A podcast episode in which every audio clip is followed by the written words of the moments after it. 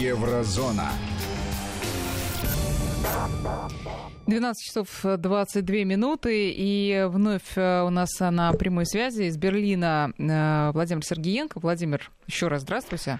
Здравствуйте еще раз, Екатерина. Здравствуйте еще раз, дорогие радиослушатели. Ну, э, вы тоже, наверное, сейчас слушали то, что мы транслировали, совещание у президента с министром иностранных дел, министром обороны. Мы эти новости будем обсуждать еще очень долго, возможно, и завтра в политической еврозоне, да, тоже их затронем Ну, умолчать сейчас тоже невозможно. Знаете, вот у меня было запланировано рассказать об острове Зюрт, но я не могу не отреагировать на совещание, которое я сейчас слышал и слушал, потому что э, ведь в преддверии этого шага в Европе очень много уделялось внимания тому, что происходит, как происходит в России.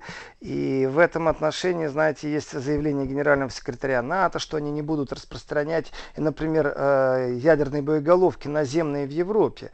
И в этом отношении массивная волна информационная, которая присутствует из Европы, скажем так, по, по тому, что происходит сейчас между США и Россией по ракетам средней, дальней и малой дальности, э, в этом отношении, знаете, такое двоякое впечатление. Первое, Европа испугалась. Европа испугалась не новой гонки вооружения, нет, а о том, что опять две сверхдержавы между собой не могут договориться, и они оказываются маленьким зернышком между двумя вот этими сверхдержавами. То есть за Россией идет абсолютное признание ее сверхдержавности. Это один момент, который, ну, нельзя его обойти. Второй момент, знаете, когда генеральный секретарь НАТО заявляет о том, что они в Европе не будут размещать ядерные боеголовки, дело в том, что это не входит в полномочия генерального секретаря. Но не может он, если захочет, разместить, вот так вот взять пальцем, щелкнуть и разместить э, какие-нибудь боеголовки, где попал в какой-то стране, которая входит в НАТО.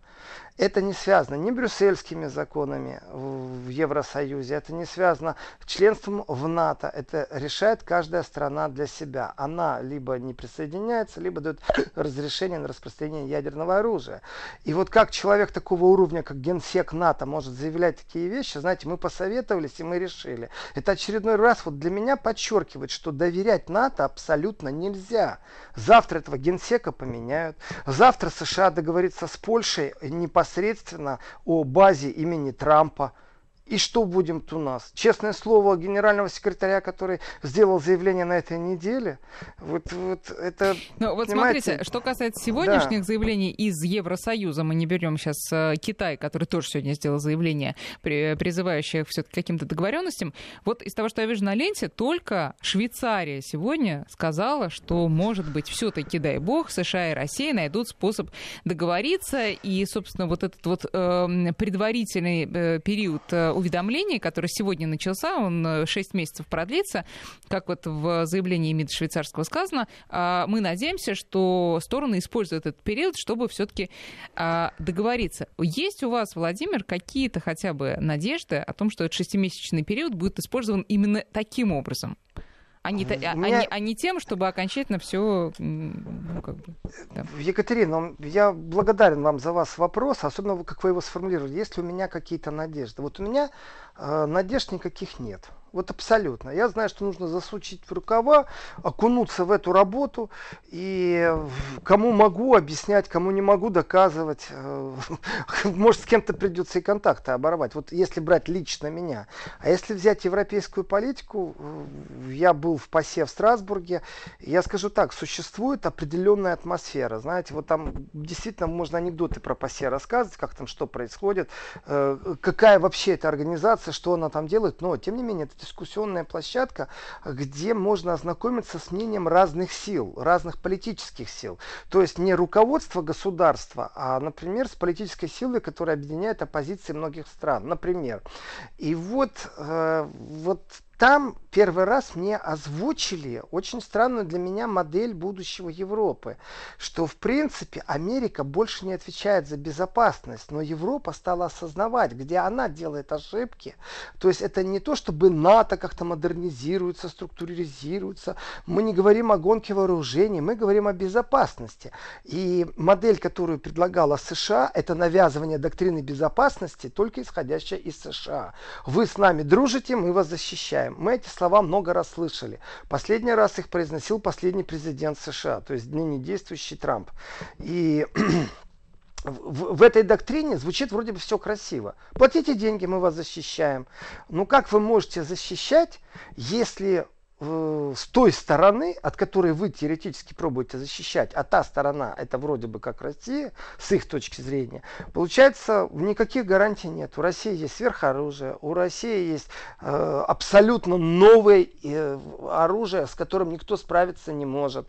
Это и подводные роботы настоящие, которые э, уже могут в автономном плавне находиться не так, как простой человек, ему дышать надо, простому человеку. Это и гиперзвуковые ракеты, ракеты, вы не можете больше защитить. Поэтому защитить от России может только сама Россия. Это значит проявить добрую волю.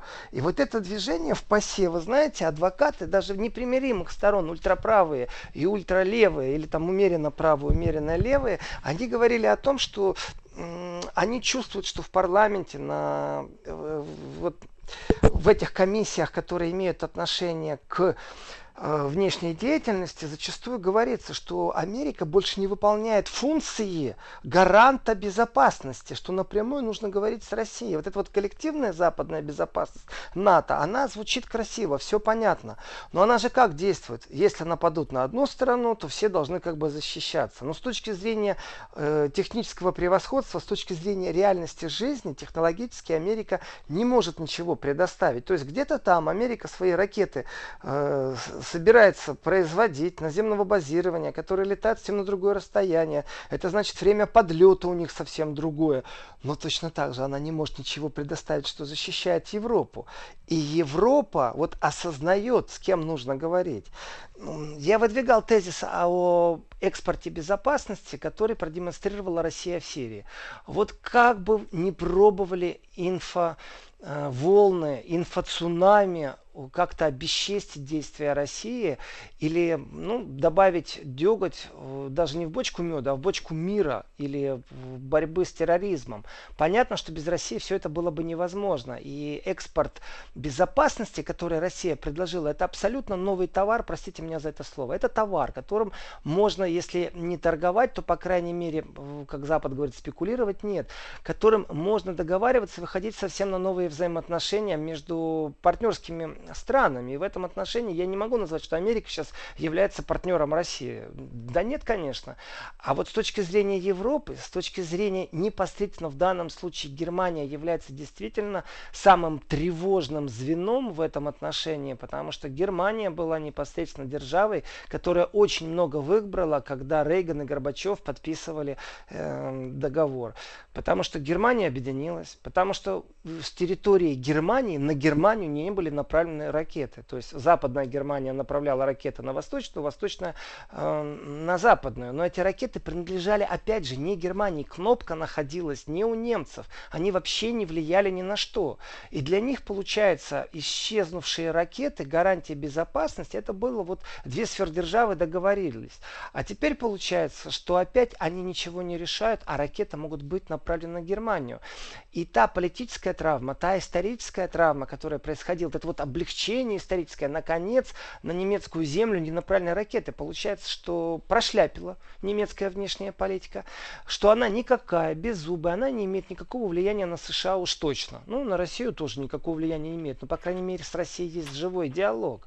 И вот здесь вот, опять же, в ПАСЕ, кроме того, что вот осознание что Россия является гарантом безопасности, это совсем новая капсула информационная. Россия гарант безопасности. Да, Владимир, сейчас перерываемся да. на новости, а потом мы вернемся к разговору. 12 часов 39 минут. Возвращаемся к разговору с Владимиром Сергеенко. Владимир. Остановился я на том, что в ПАСЕ первый раз услышал о том вот э, непосредственно новом информационном пространстве, в котором говорится, что Россия э, это и есть тот очаг, который может гарантировать мир. То есть экспорт безопасности с точки зрения не США, а теперь непосредственно с России. Вы говорите, Екатерина, что Швейцария официально отреагировала сейчас. Ну, Сегодня, ну, да. Проснуться. Ну, знаете, проснуться. Выходные, сейчас все начнут реагировать, потому что э, новая гонка вооружений это одно, знаете, холодная война, которая вот непосредственно с таким лицом пришла, это нужно еще осознать. Ну и знаете, такое суббота, футбол, пиво, пол Европы этим занимается. Не хотят они заниматься политикой, не хотят строить мир, здравые экономические отношения, им бы так поклеймить, поумничать, знаете, и полениться. Честно говорю, это со злостью на тех политиков, которые дождались, пока гром загремит. Вот теперь он гремит, все, теперь начинайте, ребята, креститься. И в этом отношении Вернусь я к посеве, вернусь к Страсбургу, потому что Германия Германия, все-таки еврозона она побольше, Евросоюз побольше, чем Германия.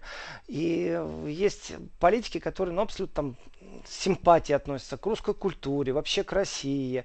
Есть глухие, слепые политики, бесполезно общаться, все, вот они, ну так созданы, у них фильтры в ушах какие-то особые.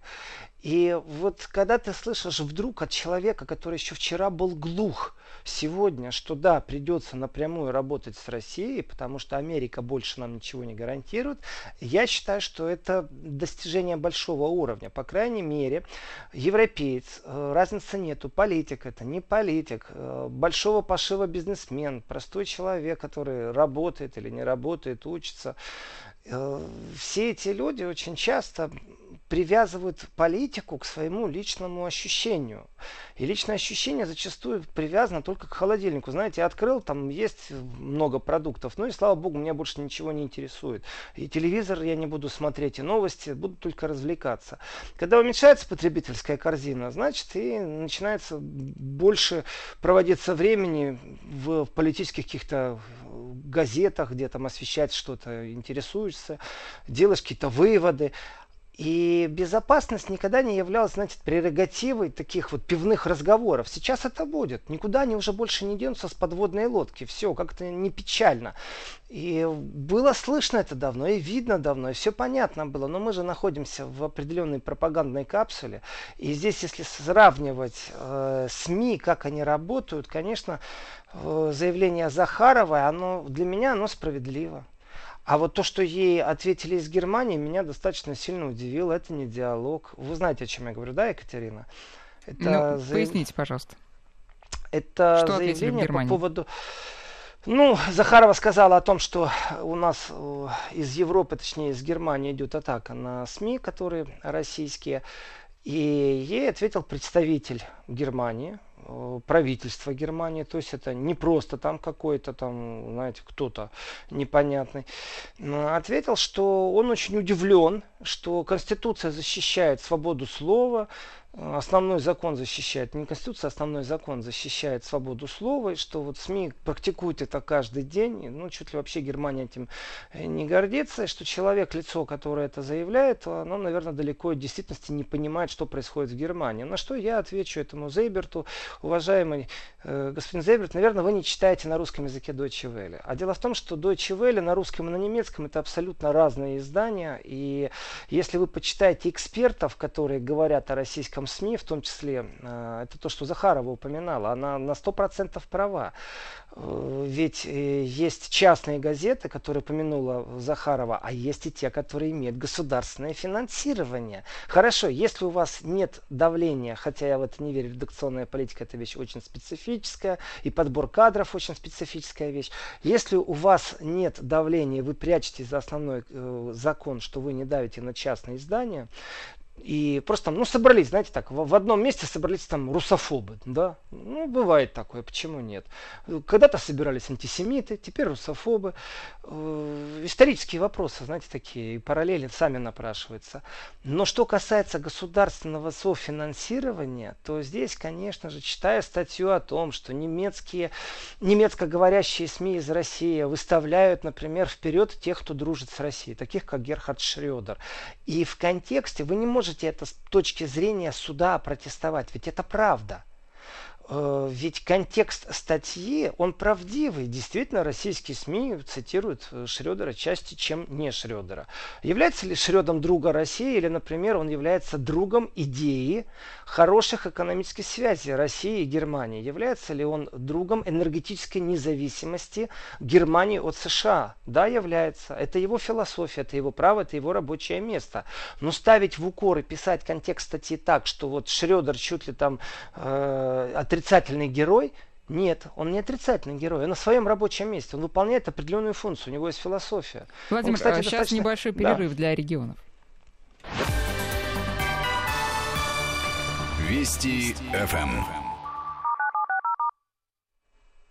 Да, Владимир, пожалуйста, продолжайте. Так вот, э, с точки зрения свободы СМИ, когда ты можешь оспорить некоторые факты, которые лживые, которые неправильно что-то интерпретируют в суде, это, конечно, тяжелый путь, затратный путь, но не всегда он вообще есть этот путь, потому что иногда контекст преподнесен так, что ты чувствуешь вот эту атмосферу. Они плохие, потому что они вообще поддерживают Россию. Ну, а если у человека такой взгляд? Это иное мнение, это не значит, что он плохой. И разбирая, как работают э, российские СМИ на немецком рынке, преподносить Шредера как человека, который про-кремлевский в отрицательном свете, это неправильно. Если мы сделаем лингвистическую экспертизу, да, предвзятость есть, да, контекст есть, но если мы возьмем это юридически, я это не оспорю. И Захарова абсолютно права, что с этим надо идти в ОБСЕ, потому что призывы некоторых, знаете, либеральных либеральных умников о том, что обратитесь в суд, с большим удовольствием. И против Deutsche Welle можно выиграть суд. В этом отношении и опыт есть, и, знаете, э, и суды в этом отношении работают. Потому что это система. В этом отношении буду хвалить систему, в которой можно заблокировать ту же Deutsche Welle. Но а, когда чистенько, когда аккуратненько, вы знаете, так на таком тоненьком уровне, интеллигентно-интеллигентно, умно-умно, профессионально-профессионально, но тем не менее осадочек-то остался, то в этом отношении действительно не в суд идти надо. Это бесполезно. Просто ну, суд не примет во внимание вашу аргументацию. Это мнение автора, например.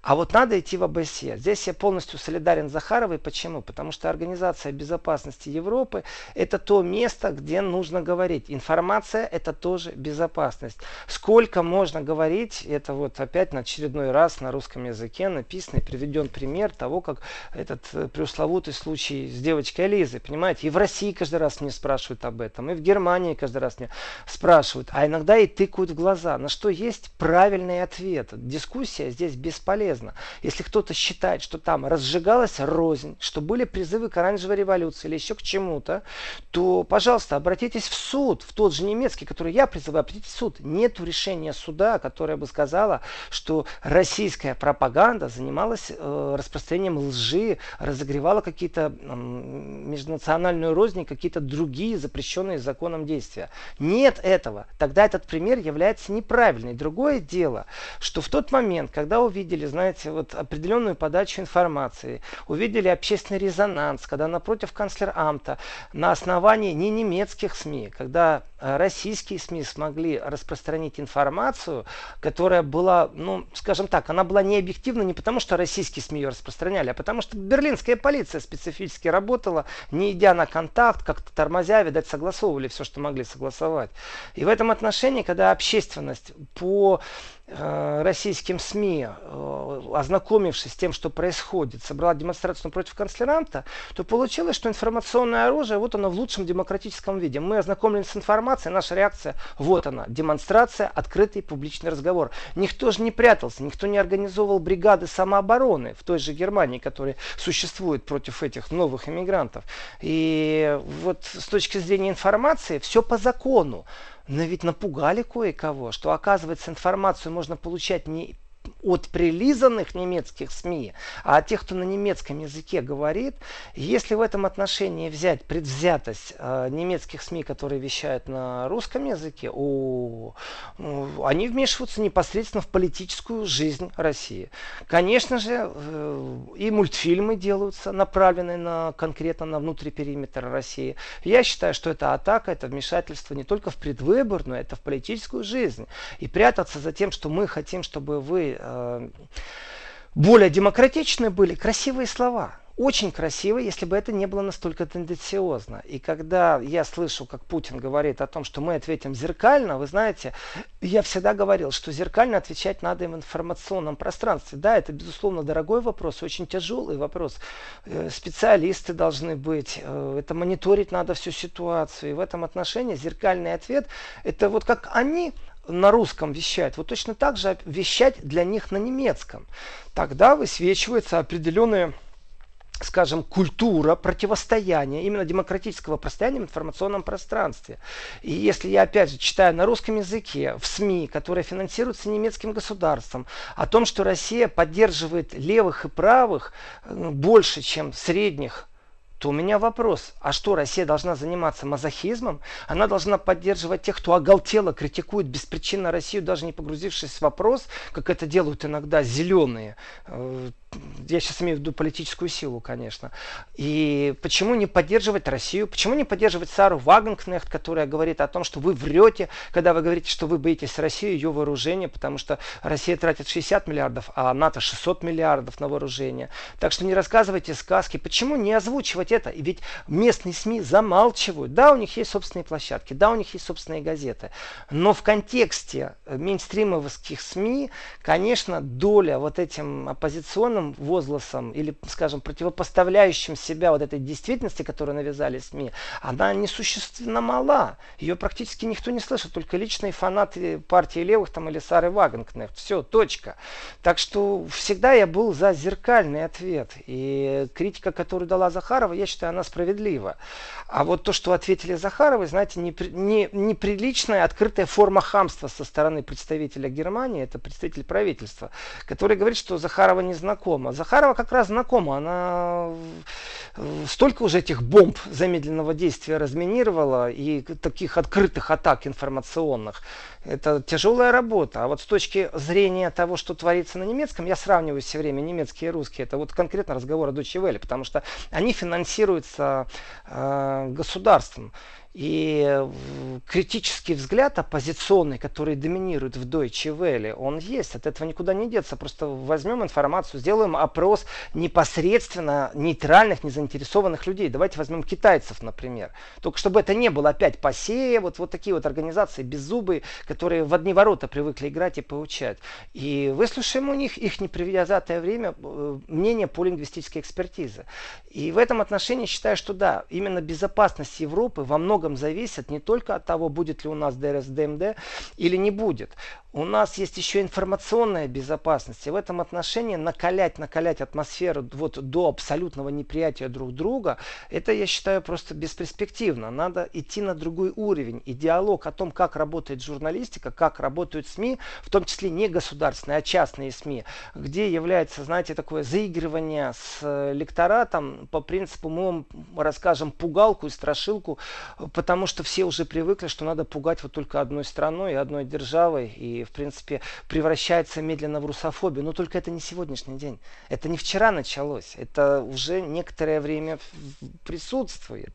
И дискуссия, она очень важна. Давайте, допустим, что я тоже ошибаюсь. Так давайте сядем за стол, если я ошибаюсь. Если какой-то союз журналистов в Германии э, призывает к тому, чтобы лишить э, РТ или спутник лицензии, то я скажу так, это просто уже страх, это панический страх.